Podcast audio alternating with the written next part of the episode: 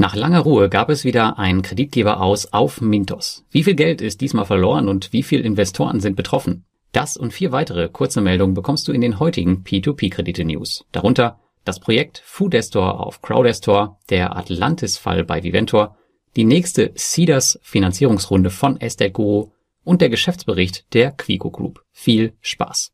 Und wir starten mit Crowdestor. Und wie wir wissen, ist die lettische Crowdfunding-Plattform wie immer für Überraschung gut. In der letzten Woche startete man mit Foodestor ein ambitioniertes Projekt, welches mal wieder die Community ziemlich spaltet. In Telegram liest man viele Meinungen und von einem schlechten Witz bis geniale Idee ist mal wieder so ziemlich alles dabei. Aber worum geht es hierbei genau?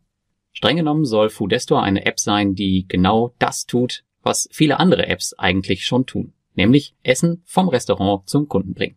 Das Besondere ist hier die Art und Weise des Aufbaus des Geschäftsmodells. So soll beispielsweise jeder App-Nutzer Rabatte für die Empfehlung neuer Nutzer und Restaurants erhalten, was zu niedrigeren Nutzerakquisitionskosten und schnellerem Wachstum führen soll. Nutzer sollen also Nutzer anziehen und Anteile werden unter den Investoren verteilt, sodass die App durch einen natürlichen Netzwerkeffekt wachsen soll. Angelegt ist die Entwicklung auf circa 24 Monate, wobei die App selbst in circa 12 Monaten starten soll. Für die erste Funding-Phase gibt es sage und schreibe 30% Rendite plus Company Shares ab 1000 Euro Investment. Ich bin hier allerhöchstens mit einem Spaßbetrag dabei und schaue mir erstmal an, wie sich die Idee so entwickelt. Aber vielleicht schreibst du mir mal in die Kommentare oder per Mail, was du von der Idee hältst und ob du investiert bist. Und dann gab es in der letzten Woche Bewegung bei den Viventor-Ausfällen Twinero und auch Atlantis. Atlantis ist der sicherlich größere Fall und wo ich auch relativ stark betroffen bin, wenn man auf mein Viventor-Portfolio schaut. Und hier drückte man in einer Mail an die Investoren wieder auf die Tränendrüse, entschuldigt sich und sagt, die Pandemie habe das Geschäftsmodell von Atlantis ernsthaft beschädigt und als Folge davon können keine Zahlungen mehr erfolgen. Atlantis befindet sich laut Viventor noch in einem Prozess der Analyse und Umstrukturierung der Aktivitäten. In der an die Investoren gerichtete Mail spricht man nun von drei möglichen Lösungswegen, wobei man aber nur zwei davon konkret nennt. Vermutlich ist die dritte eine Kombination aus beiden. Die erste Option ist ein Rückkauf der ausstehenden Forderungen zu einem abgezinsten Marktwert. Wie groß dieser Discount sein wird, das wird sich dann wohl zeigen, aber vermutlich wird das schon wehtun. Und die zweite Möglichkeit ist eine Umstrukturierung der ausstehenden Abtretungsverträge in ein langfristiges Darlehen. Das könnte dann beispielsweise so aussehen wie bei Capital Service auf Mintos, dass wir dann halt erst 2030 oder später unser Geld wiedersehen, wer weiß. Atlantis erwartet eine endgültige Entscheidung des Angebots an die Investoren hier noch vor Ende Mai. News Nummer drei: Die estnische Immobilienplattform Estate Guru startet in Kürze die zweite Finanzierungsrunde auf Cedars. Und wenn du Estate Guru Investor bist, kannst du ab dem 28.04. Teilhaber von Estate Guru werden. Für die restliche Öffentlichkeit startet die Finanzierung ab dem 3.05. Sinn und Zweck einer solchen öffentlichen Finanzierungsrunde ist es, Geld für die weitere Entwicklung eines Geschäfts einzusammeln und dafür auf der anderen Seite Firmenanteile an die Investoren je nach Investmentgröße abzugeben.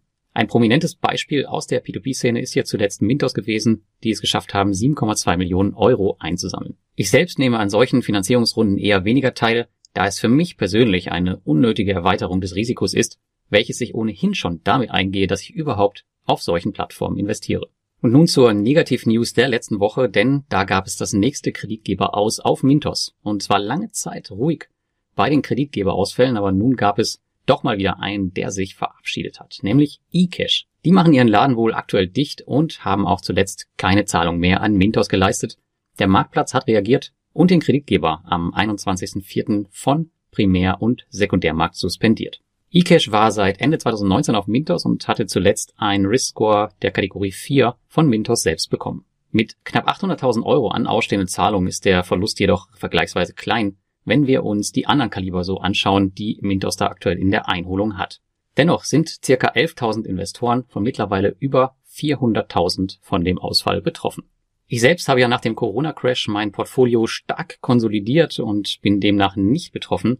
Wie ich meine Kredite heute auswähle und wie ich meinen Autoinvest konfiguriert habe, dazu habe ich schon mal einen Beitrag gemacht, den du dir nochmal anschauen kannst. Und ehrlicherweise müssen wir einem solchen Kreditgeber auch nicht hinterherweinen, und der Ausfall verstärkt eigentlich nur den zuletzt gezeigten Trend. Denn wir wollen ja gerade eben die schlechten Kreditgeber raushaben und diese gegen die etwas besseren ersetzen. Und eCash gehörte definitiv zu einem der schlechteren Unternehmen.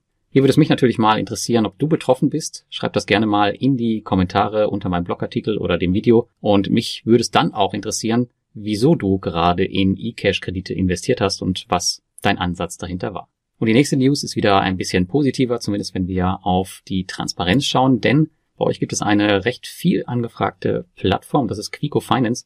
Und die, beziehungsweise die dahinterliegende Quico Group, hat ihren Geschäftsbericht für das Jahr 2020 veröffentlicht. In der Management-Zusammenfassung spricht man davon, dass man die Krise gut gemeistert habe und daher das Jahr mit einem Gewinn abschließen konnte. Übrigens müsst ihr bei den Geschäftsberichten immer ganz genau hinschauen. Ein eifriger Investor, der mir schrieb, nahm die Ergebnisse beispielsweise direkt zum Anlass, sein Investment auf ein für mich nicht wirklich empfehlenswertes Niveau zu erhöhen.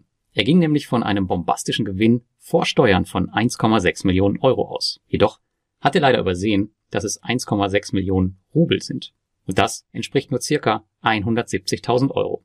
Das ist ein kleiner, aber feiner Unterschied. Also da bitte immer aufpassen und genau immer lesen, was dort geschrieben wird. Ich selbst bin übrigens in Quico-Kredite investiert, allerdings nicht über die eigene Plattform und habe das in nächster Zeit auch eigentlich nicht vor. Wenn dir das Newsformat gefällt, dann abonniere, like und kommentiere meine Kanäle und wir hören uns beim nächsten Mal.